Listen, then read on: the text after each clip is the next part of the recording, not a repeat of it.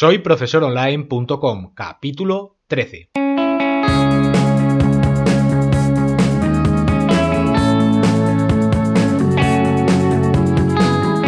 Bienvenidos al episodio número 13 de este podcast para cualquier persona que desee compartir sus conocimientos y emprender en Internet al mismo tiempo, ganándose la vida con sus propios alumnos virtuales.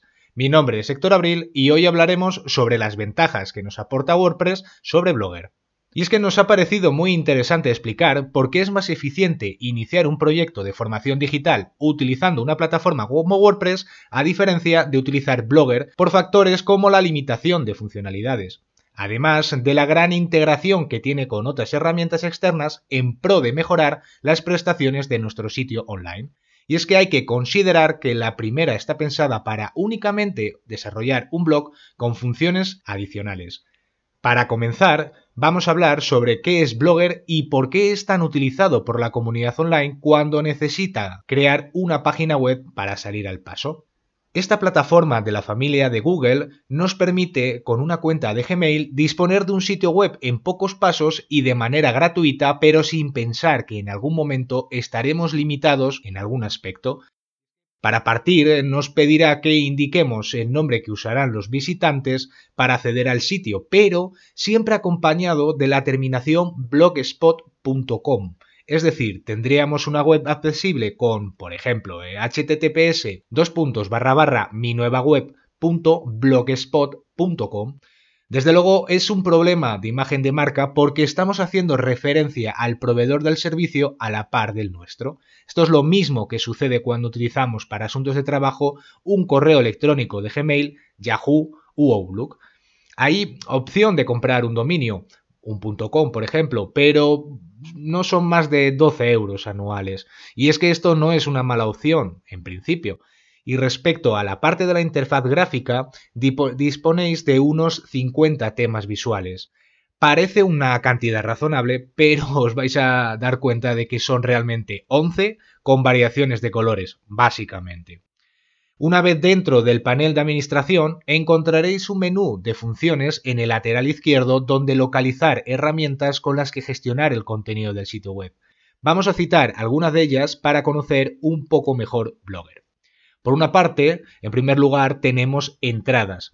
El principal cometido que tiene esta plataforma de Google es la de ayudar a personas a disponer de su propio blog y las entradas son las pequeñas cápsulas de información que se pueden publicar periódicamente para aportar contenido de valor y atrayente para un público objetivo gracias a este editor visual que nos recuerda a un procesador de textos como el de Microsoft Word, por ejemplo, donde aplicar un formato a un texto, crear una lista o una tabla y también insertar fotografías. Respecto a estas últimas, debéis saber que se almacenan en vuestro propio espacio de Google Fotos, ocupando parte de esos 15 gigas iniciales a fecha del 2017 que Google nos entrega para las diferentes utilidades que tiene como Gmail o Google Drive. Adicionalmente a esto, podemos insertar código HTML para los usuarios más avanzados, con los que dotar de más funcionalidades a nuestra entrada. Finalmente, eh, cabe destacar que se pueden aportar etiquetas para clasificar el contenido, programarlo para un determinado momento de publicación, indicar cuál es la ubicación desde donde se ha escrito e impedir que se puedan realizar comentarios sobre la propia entrada. Ahora vamos a seguir con las estadísticas. Esto es un pequeño útil para analizar el tráfico que recibimos, desde dónde proviene a nivel geográfico y al respecto del origen de la visita, por ejemplo, redes sociales, buscadores u otras páginas web, y cuáles son las entradas y páginas web más visitadas. Bien, ahora es el turno de los comentarios. Desde aquí eh, podréis listar todos los comentarios que os hayan dejado vuestros visitantes, tanto los pendientes de publicar como las que ya lo están, y también los que establezcamos como spam. Por otra parte, respecto al enlace de los ingresos, Blogger tiene una manera de insertar anuncios dentro de nuestro sitio web y pagarnos por ello. Es una fórmula interesante, pero difícil, debido a que necesitaréis miles y miles de visitas, para poder rentabilizar de esta manera vuestro proyecto de formación online.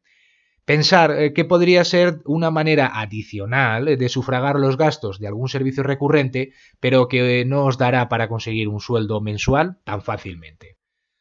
Otra herramienta del menú de Blogger son las campañas. Y es que del otro lado de la moneda, y nunca mejor dicho, podemos publicitar mediante un asistente de Google AdWords nuestro sitio web en esta red publicitaria de pago. Eh, los costes los podéis definir vosotros, al igual que los textos de los anuncios y las palabras clave por las que os pueden localizar los usuarios del buscador de Google. Dicho esto, vamos a continuar con páginas. Al igual que en el caso de las entradas, utilizaremos un editor visual donde incluir la información que queramos mostrar en apartados como quiénes somos, contacto y otros contenidos menos susceptibles a ser modificados habitualmente como las entradas. También nos encontraremos con una opción para configurar el diseño. Y es que esta herramienta es muy útil para poder organizar visualmente la disposición de los diferentes bloques de contenido y funcionalidades del sitio web, Meramente pulsando en el botón del lápiz que hay por cada uno de ellos, podremos entrar a personalizar lo que nos permite o inclusive decidir si queremos que se visualice o no para los visitantes.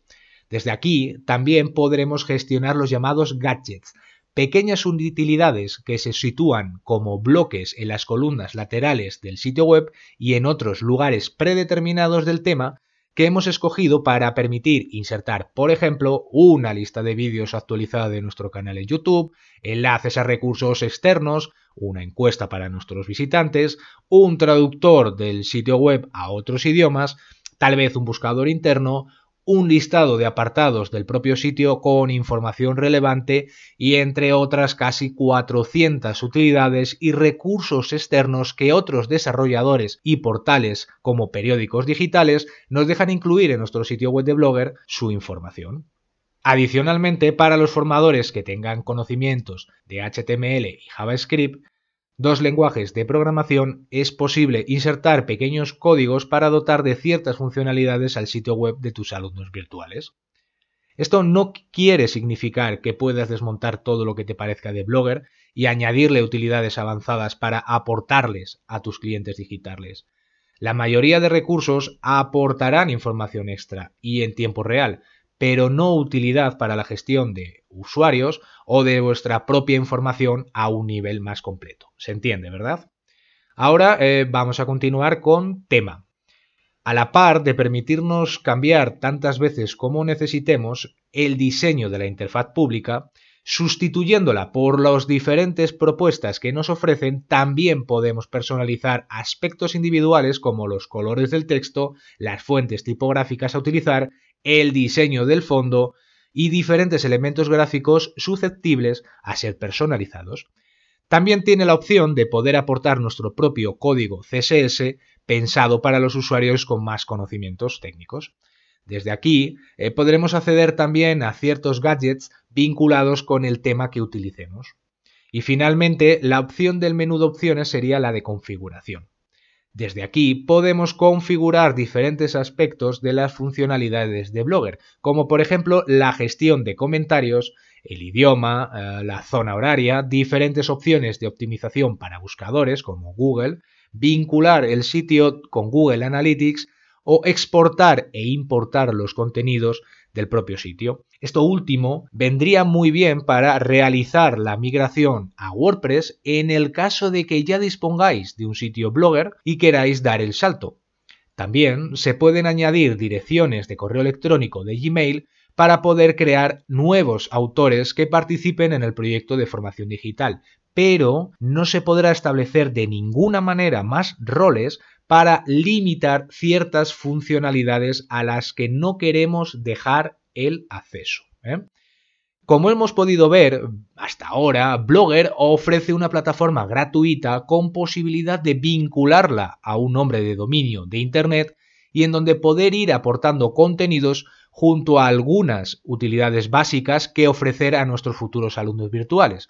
Pero no es oro todo lo que reluce, y es que a veces empezar por lo más sencillo y fácil, en términos de aprendizaje, nos podrá limitar el futuro cuando realmente queramos escalar nuestro proyecto hacia un sinfín de posibilidades que, por ejemplo, nos ofrece WordPress y que ahora vamos a mencionar.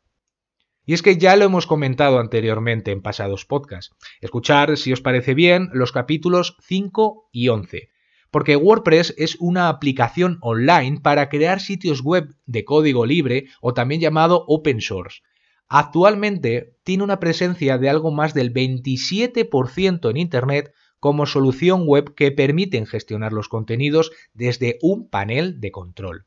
Dada esta masiva utilización, podemos encontrarnos webs como Spotify, la revista Time, el Centro de Estudios Politécnicos de Cataluña, la Escuela Oficial de Idiomas de Granada, el blog de la NASA o el IS Business School de la Universidad de Navarra, entre otras muchas webs de instituciones educativas y muchos otros lugares en Internet que utilizan WordPress como herramienta de uso diario en algún aspecto más grande o más pequeño de sus plataformas online.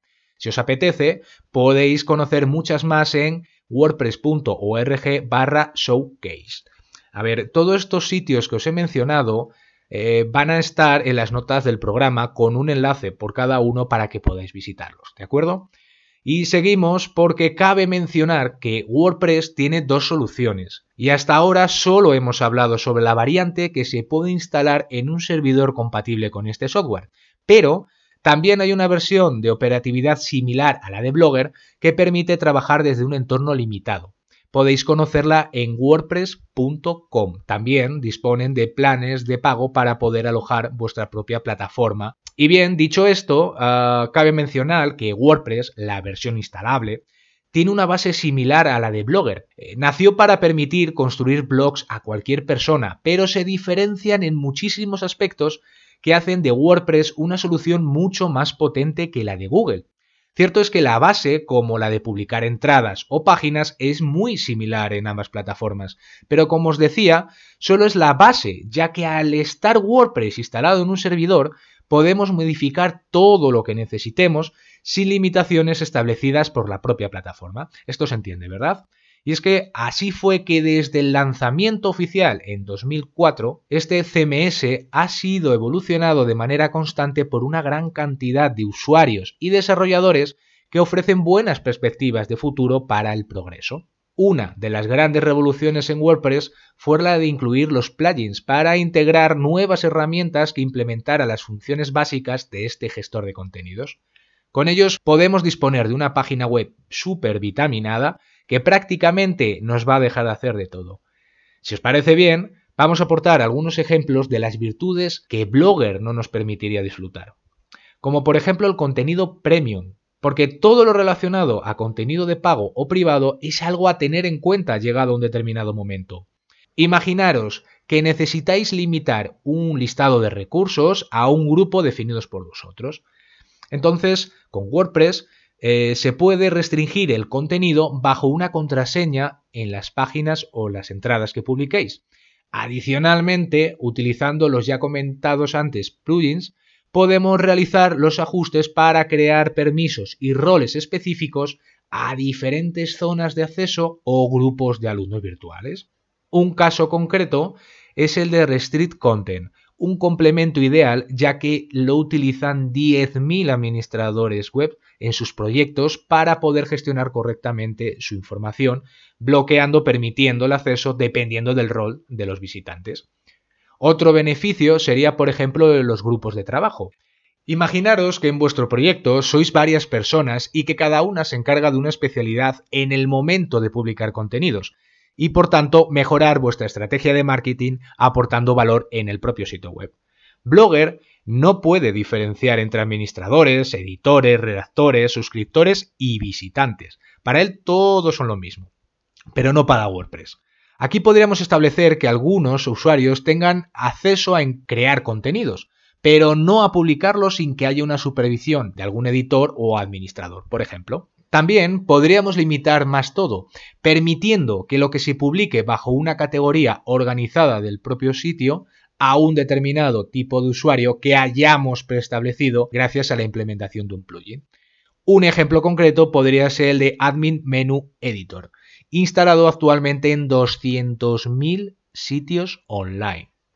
Ahora vamos a hablar de los aspectos gráficos. Es que la personalización visual es otro de los eh, fuertes de WordPress no solo de la estructura global de la página web, sino también de las páginas y entradas. Podemos conseguir organizar gráficamente la información y los recursos multimedia que utilicemos, como las imágenes, vídeos o audios, de una manera más visual gracias a los plugins denominados Page Builder o constructores de página. Podríamos utilizar en este caso a Elemento Page Builder, un complemento de tipo freemium, es decir, una versión completamente gratuita y con funciones adicionales de pago.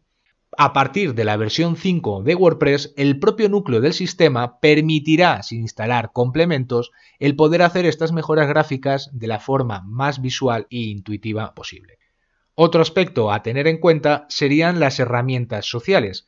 Es que, por ejemplo, los foros temáticos para alumnos que aprenden una materia son una manera muy interesante de centralizar las dudas y aportar un valor añadido de manera global para todos los participantes. Por lo que WordPress permite integrar una plataforma de este tipo y seguir gobernando el resto del contenido del sitio web de la misma manera que hasta ahora.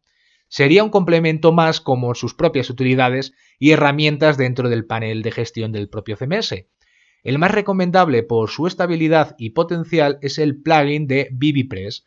Dadle un vistazo a su ficha del repositorio de WordPress porque ya se utiliza en más de 300.000 plataformas online. También podríamos considerar crear nuestra propia red social vertical temática y gestionar de manera privada para los alumnos de pago una comunidad donde aportar valor premium y permitir el diálogo abierto entre los usuarios de una manera que puedan interactuar entre ellos y también con vosotros. En WordPress existe un plugin llamado BuddyPress que cubre estas necesidades y otras muchas más podéis darle un vistazo a su ficha del repositorio oficial del CMS, donde veréis algunas anotaciones interesantes y descubriréis que ya se utiliza activamente en 200.000 sitios web. Una pasada, sin duda. Ahora vamos a continuar con las herramientas educativas. Si habéis pensado en ofrecer el uso de un campus virtual en vuestro proyecto de formación digital, considerar que WordPress dispone de varios plugins para integrarlo todo junto. Sensei es un complemento pensado para conseguir integrar un LMS, es decir, un gestor de contenidos de formación, dentro de vuestro propio sitio web. Se ha convertido en una solución muy interesante dado el potencial e constante evolución que está demostrando. Si pudiéramos destacar un hándicap, sería que solamente es de pago, partiendo de los 129 dólares la versión para un único sitio.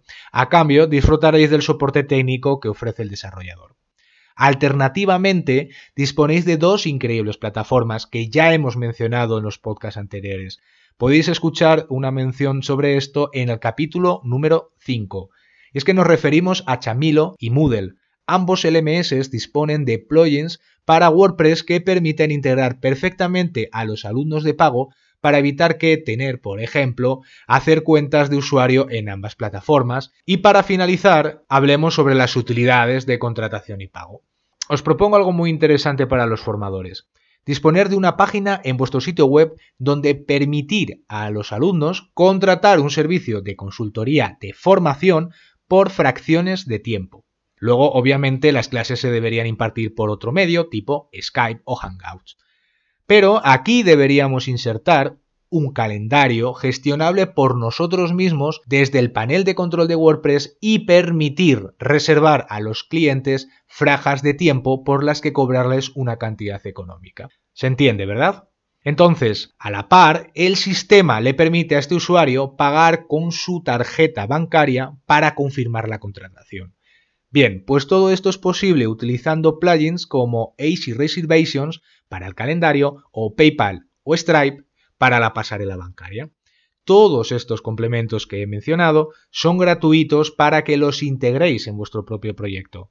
Y es que a lo largo del capítulo de hoy hemos mencionado virtudes que tienen ambas plataformas, pero sin duda la que más opciones futuras tiene seguirá siendo WordPress.